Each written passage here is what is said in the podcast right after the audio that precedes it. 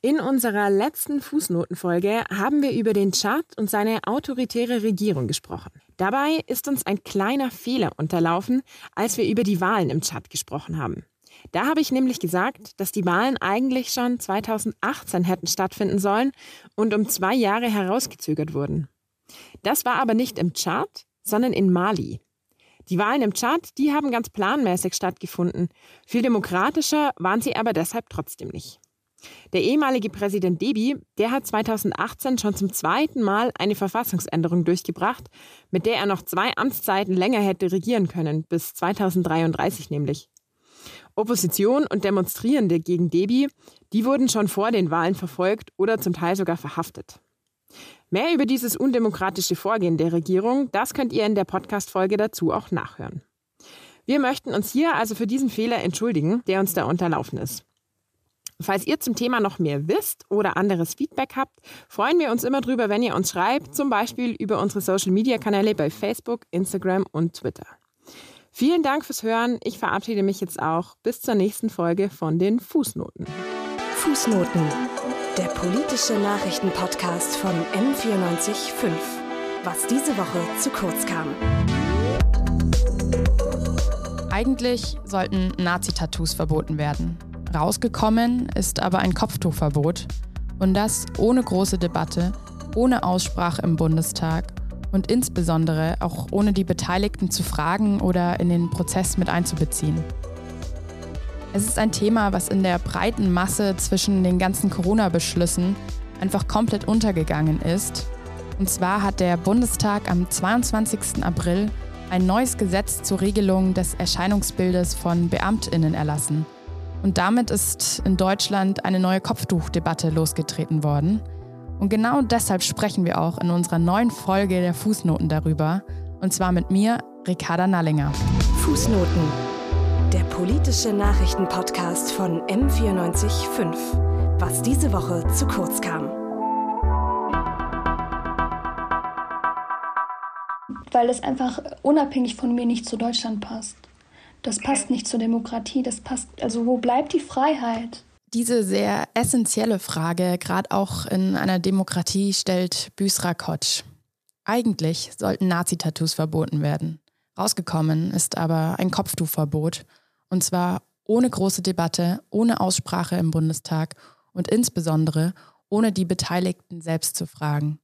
Also muslimische Verbände oder Muslimas, die eben einen Hijab tragen. Wir schauen uns das Gesetz heute mal ganz genau an, was da eigentlich so drinnen steht, wie seine Entstehungsgeschichte genau ist und auch wie die internationalen Reaktionen darauf so ausfallen. Als Einführungsfolge blicken wir heute primär auf den gesellschaftlichen Bereich und in einer der zukünftigen Fußnotenfolgen gehen wir dann nochmal genauer auf die politischen Aspekte ein. Da ich als weiße, nicht religiöse Frau die Situation auch nur nachempfinden kann, aber eben die emotionale Ebene nicht zu 100 Prozent einnehmen kann, spreche ich auch noch mit Büsra Kotsch. Sie ist 23 Jahre alt, Lehramtsstudentin aus Paderborn und hat leider Alltagsrassismus schon sehr häufig persönlich erfahren müssen. Ja, schon ganz oft, sei es auf der Straße, angespuckt werden oder sowas. Da, das ist sowieso, gehört zum Alltag dazu. Aber ähm, was einen dann wirklich trifft, ist dann wirklich zum Beispiel auch, was, mein, was, mein, was meine Zukunft betrifft. Es gibt einige Pflichtpraktika, die man erfüllen muss und absolvieren muss. Und äh, da habe ich das ganz oft mitbekommen, dass mir das Ultimatum gesetzt wurde, ja, du kannst hier ein Praktikum machen, wenn du auch so flexibel wärst, das Kopftuch abzulegen. Und bis jetzt gab es keine gute Rechtsgrundlage dafür, dass sie das durchziehen konnten. Da habe ich immer ganz gut argumentiert und habe gesagt, ich habe einen Status, da können Sie mir das gerade gar nicht unterstellen auch wenn ich später verbeamtet oder Lehrerin werde, man kann von keinem pauschalen Kopftuchverbot reden. Deshalb können Sie mir das jetzt auch nicht verbieten. Äh, und äh, weil ich immer so gut argumentiert habe, durfte ich dann im Endeffekt das auch wirklich machen, dieses Praktikum dann wirklich auch absolvieren. Aber jetzt in diesem Fall weiß ich nicht, inwiefern das noch was bringen würde, dass ich da irgendwie versuche zu argumentieren, wenn die Rechtslage sich jetzt verändert.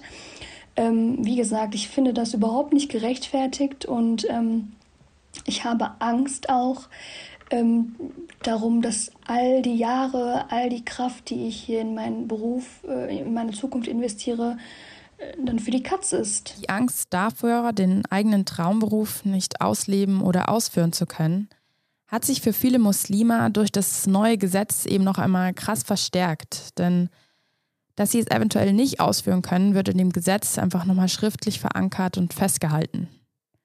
Losgegangen ist das Ganze eigentlich wegen einem Polizisten aus Berlin, der seinen Körper mit Nazi-Tattoos geschmückt hat. Das Gesetz, was jetzt dabei allerdings rausgekommen ist, bestimmt eben nicht nur, ob Beamte beim Ausführen ihres Berufs Tattoos und Piercings tragen dürfen, sondern es schränkt eben auch das Tragen eines Kopftuchs als religiöses Symbol ein.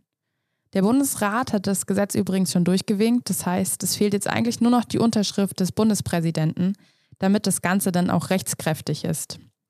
Und da gerade in dieser Debatte die Religionsfreiheit immer als großer Begriff so mit in den Raum geworfen wird und damit argumentiert wird, nehmen wir dieses entscheidende Grundgesetz in unserem Politik in 100 Sekunden mal genauer unter die Lupe. Schneller wissen, was los ist. Politik in 100 Sekunden.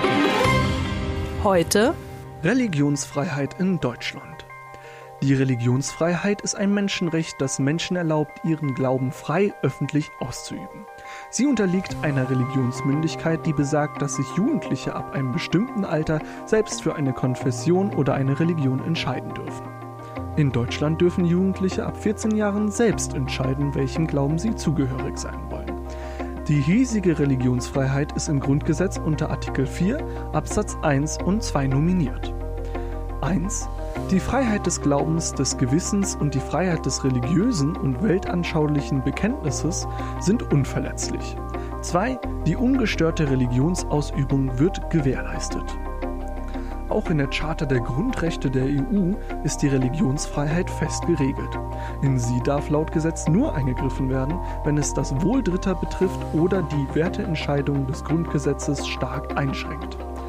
Die Gesetzeslage suggeriert also Neutralität, während in der Praxis in Deutschland eine Neigung zum Christentum existiert. Fast alle gesetzlichen Feiertage fallen auf christliche Ereignisse zurück, sowie auch die sogenannten Ruhe, also Sonntage und bestimmte Feiertage. Diese betreffen auch Nichtchristen. Unter die Religionsfreiheit fällt eine bunte Vielzahl an Glaubensrichtungen. Während sie in Deutschland und Europa generell als stabil gilt, ist sie in anderen Teilen der Welt nur sehr schwach und teilweise auch Streitpunkt in verschiedenen Kriegen. Wie wir gerade gehört haben, herrscht da in Deutschland ja ein ganz schönes Ungleichgewicht und dieses Ungleichgewicht lässt sich tatsächlich auch geschichtlich erklären. Die Diskussion um das Tragen von Kopftüchern läuft in Deutschland schon sehr, sehr lange. Vor über 20 Jahren ging das los, denn da gab es den ersten größeren Fall, ähm, bereits Ende der 90er Jahre war das, wo eine Grundschullehrerin vom Oberschulamt Stuttgart die Einstellung verweigert wurde, weil sie eben ein Kopftuch trug. Das wird generell eigentlich so als Startschutz, Startschuss der ganzen Kopftuchdebatte gesehen. Und seitdem haben acht von 16 Bundesländern nach und nach dann das Kopftuchtragen bei LehrerInnen verboten. Interessant daran ist, dass die meisten der acht Bundesländer auch unionsgeführt waren zu dem Zeitpunkt, wie zum Beispiel das Saarland, Baden-Württemberg oder NRW. Andere Bundesländer wie Schleswig-Holstein haben keine Mehrheit bekommen und in einigen anderen Ländern wie Hamburg wurde darüber zum Beispiel nicht mal abgestimmt. In Berlin geht man dann sogar schon so weit, dass es sowohl für LehrerInnen als auch für PolizistInnen gilt, dass sie absolut nichts tragen dürfen, was irgendwie auf ihre religiöse Zugehörigkeit oder Weltanschauung schließen lassen könnte. Also gilt das eben auch für das Christentum dann. Interessant daran ist, dass es in Bayern zur selben Zeit wie den Fall der Lehrerin den Kruzifixbeschluss gab. Und das heißt, damals wurde festgelegt, dass in jedem bayerischen Klassenzimmer ein Kruzifix hängen muss. Und das ist ja auch ein religiöses Symbol in der Arbeitsstätte von Beamtinnen. Während bei der Kopftuchdebatte also immer die Neutralität als Hauptschlagargument genutzt wird, wird es quasi zur selben Zeit sogar gesetzlich festgehalten, dass ein Kreuz im Klassenzimmer sein muss, was ja genauso ein eindeutig religiöses Zeichen ist und genauso politisches Momentum hat eben wie ein Kopftuch. Die internationalen Reaktionen auf die Beschlüsse in Deutschland sind eigentlich auch sehr eindeutig und fallen sehr negativ aus. Denn schon 2017 kam eine Analyse der Europäischen Kommission darauf, dass die EuGH-Rechtsprechung fast ausschließlich sich immer gegen das muslimische Kopftuch richtet.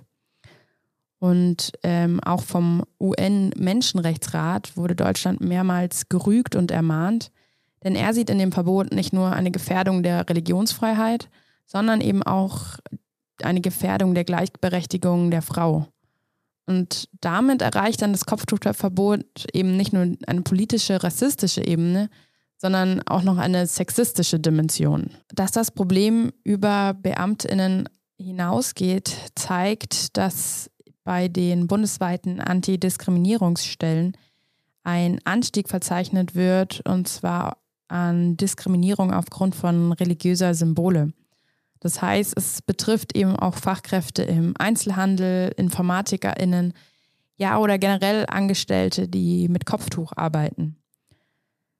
Besonders an der Situation der Menschen, die beim Staat angestellt sind, ist allerdings schon, dass der Staat ja eigentlich dazu da ist, unsere Rechte und gerade unsere Grundrechte zu schützen, anstatt sie uns zu nehmen dass bei dem Thema Kopftuch und bei den Gesetzen rund um das Thema Kopftuch ein spezielles Narrativ gewählt wird, zeigt, dass seit quasi 20 Jahren auch gleich argumentiert wird.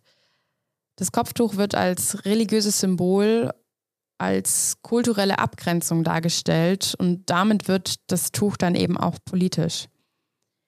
Das Besondere oder Brisante an dem jetzigen Gesetz, dem, eben dem Gesetz zur Regelung des Erscheinungsbildes von Beamtinnen und Beamten, ist schon, dass das ähm, Kopftuch mit Nazi-Tattoos gleichgesetzt wird. Das heißt, mit rechtsradikalen Körperschmuck. Eigentlich sollte das Gesetz primär ähm, Körperschmuck regeln. Allerdings hatte dann das Bundesinnenministerium die Idee, dass es auch um nicht neutrale Symbole erweitert werden sollte. Die nicht neutralen Symbole sind hauptsächlich das Kopftuch, aber auch eben die christliche Kette mit einem Kreuz oder die jüdische Kippa. Die Grenze dazu hat das, ähm, genau, hat das Verfassungsgericht gezogen. Wenn man sich jetzt aber mal ein Beispiel rauspickt, und zwar eine Polizistin, die eben eine Uniform trägt, ist es so, dass ähm, der Schmuck ja nicht getragen werden darf, da es beim Ausüben des Berufs einfach gefährlich werden kann. Außerdem tragen Polizisten oft eine Mütze, das heißt, das Tragen einer Kipper darunter wird quasi überflüssig. Also bleibt dann eigentlich als einziges nur noch das Kopftuch, was problemfrei zu einer Uniform getragen werden kann. Und das heißt, man sieht, dass hier einfach die Diskriminierung gegen muslimische Frauen gesetzlich verankert werden soll. Um das Ganze jetzt auch noch einmal einzuordnen. Also das Gesetz ist ja noch nicht rechtskräftig, da eben noch die Unterschrift des Bundespräsidenten fehlt. Und auch dann, wenn es rechtskräftig wird, kann es ja sein, dass da jemand Klage gegen erhebt und ähm, man so dann quasi noch das Urteil des BGHs abwarten muss, wenn es dann um eine Verfassungsklage geht. Zusammengefasst steht hier eben die Religionsfreiheit der Hijabis, der muslimischen Frauen, die ein Kopftuch tragen, gegen die weltanschaulich religiöse Neutralität des Staates, die man als Beamtin ähm, eben wahren muss Außerdem gegen die Funktionsfähigkeit der Rechtspflege. Das wird angeführt, dass gerade wenn du als ähm, Juristin oder Rechtsreferendarin arbeitest, ja als, als Staat quasi auftrittst und da somit die, Rechts, die, die Funktionsfähigkeit der Rechtspflege ähm, gestört ist. Und die sogenannte negative Religionsfreiheit Dritter wird auch noch ähm, beeinträchtigt. Das heißt, die Freiheit Dritter nicht mit religiösen Symbolen konfrontiert zu werden.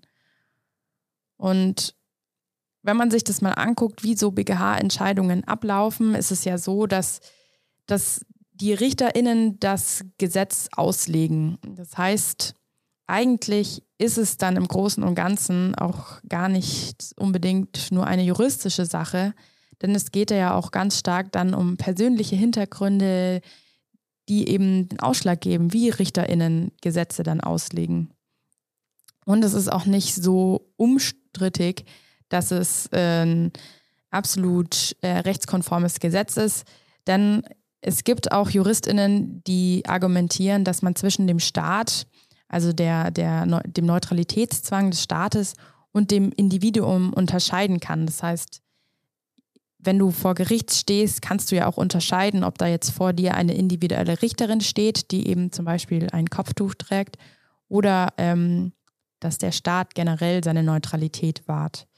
Meiner Meinung nach ist es schon ähm, sehr problematisch, dass Hijabis aufgrund ihres Aussehens bewertet werden und wir in, als Frauen oder als Menschen, die eben keine Kopftücher tragen, aufgrund unserer Leistung bewertet werden. Das heißt, bei einem Einstellungsgespräch kann ja schon einfach auch die Forderung gestellt werden, ähm, sein Kopftuch nicht zu tragen oder ähm, man wird gar nicht erst eingeladen zu einem Vorstellungsgespräch. Und wenn man es jetzt einfach auch mal auf die Situation der LehrerInnen anwendet, so wie ja auch Büsra ähm, in ihrer ähm, in ihrem Lehramtsstudium ist und was sie uns da erzählt hat, finde ich es eigentlich sehr, sehr wichtig, dass man diese Diversität auch in die Schule mit reinbringt. Die Diversität der Gesellschaft sollte da ja auch mit gelehrt werden. Und als letzten Punkt würde ich euch gerne noch auf den Weg geben, dass ja kein Mensch überzeugungsfrei ist. Jeder von uns handelt nach bestimmten Maximen, nach bestimmten Handlungsvorstellungen. Und ist es da nicht gerechter, dann auch zu wissen, dass der andere, dass der, dass sein Gegenüber eben gewisse Vorstellungen hat und wenn jemand künstlich dazu gezwungen wird, sein Kopftuch abzulegen, schafft man ja auch nicht unbedingt Neutralität, denn die Person bleibt ja trotzdem ihrem Glauben treu und, und hat ihre Ansichten. Und dazu hören wir uns auch nochmal Büsra an, die uns auch sagt, wie ihre Sicht auf die Neutralität ist und ähm, genau, wie sie die Neutralität in diesem Zusammenhang einschätzt. Wie gesagt, ich sehe das als einen Angriff auf meine Identität. Ich fühle mich unakzeptiert und ungewollt. Ähm, oder ich, äh, also das, ich weiß auch wirklich nicht, ob ähm, inwiefern ich äh, neutral sein werde, wenn ich das Kopftuch dann tatsächlich ablegen würde. Also ich weiß wirklich nicht, inwiefern äh, das eine, eine, ähm, Verbi also eine Verbindung darstellt zur Neutralität, weil meine Gedanken, mm, meine Haltung bleibt ja immer dieselbe, ob mit oder ohne Kopftuch, Bart, Tattoos. Also das finde ich wirklich ein bisschen lächerlich, dass man das an so was Äußerlichem ähm, festmacht. Ich meine, wie viele Rechtsextremisten laufen denn da draußen rum, von denen wir von denen wir einfach, äh, also rein durchs Äußerliche nicht, äh, nicht wissen, dass es rechtsextremistische Menschen sind. Und wenn äh, ein Lehrer rechtsextremist ist, dann sieht man ihm das auch nicht an. Aber wer weiß, was er vermittelt, wer weiß, inwiefern er neutral ist. Und wenn euch diese Fußnotenfolge jetzt richtig fuchsig gemacht hat und ihr euch denkt, hey, das kann doch nicht sein, dass es 2021 immer noch zu, so ein Gesetz zur Sprache steht, dann guckt doch einfach mal vorbei, denn es gibt auch eine Petition gegen dieses Kopftuchverbot, wo ihr euch ähm, eintragen könnt und somit ähm, euren Beitrag dazu leisten könnt. Oder schreibt uns doch gerne einfach mal eure Meinung per Mail oder per Instagram. Wir freuen uns immer sehr, da mit euch zu diskutieren und ähm, vielleicht werden wir das ein oder andere auch in die kommende Fußnotenfolge mit reinnehmen, denn wie gesagt, das hier war jetzt primär erstmal eine Einführungsfolge, die sich den gesellschaftlichen Aspekten ähm, genähert hat und dann in einer kommenden Fußnotenfolge soll es eben stark auch nochmal um die politischen Aspekte dahinter geben.